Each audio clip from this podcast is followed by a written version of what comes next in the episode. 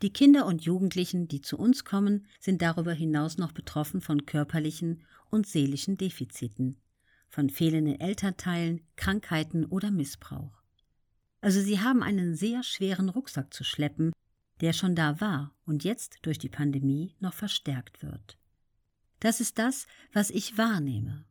Und trotzdem gibt es viele, die, was ich zutiefst bewundere, Lebensmut und Zuversicht zeigen. Und das ist eigentlich auch die richtige Haltung, die man sich wieder, wenn einem das selber ein bisschen abhanden kommt, zu eigen machen muss.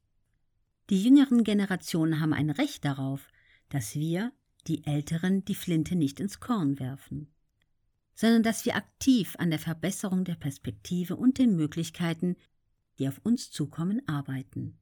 Das sind wir den jüngeren Generationen schuldig. Julian Backhaus, Sie waren in ihrem Leben ja immer für eine Kontroverse zu haben. In einer politisch immer korrekteren Welt könnte das eventuell bald tabu sein. Braucht die Welt wieder mehr Rock, wenn es um verschiedene Meinungen geht? Peter Maffei. Ob das Rock ist, weiß ich nicht.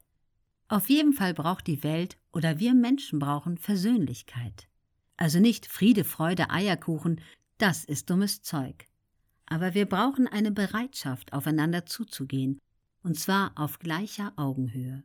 Wir brauchen Mut, denen entgegenzutreten, die gesunde Strukturen mit Füßen treten. Wir erleben, dass sich immer mehr Menschen radikalisieren und abwandern, dass die Mitte der Gesellschaft, die eigentlich unser Rückgrat ist, anfängt ein bisschen zu zerbröseln. Dem muss man entgegenwirken.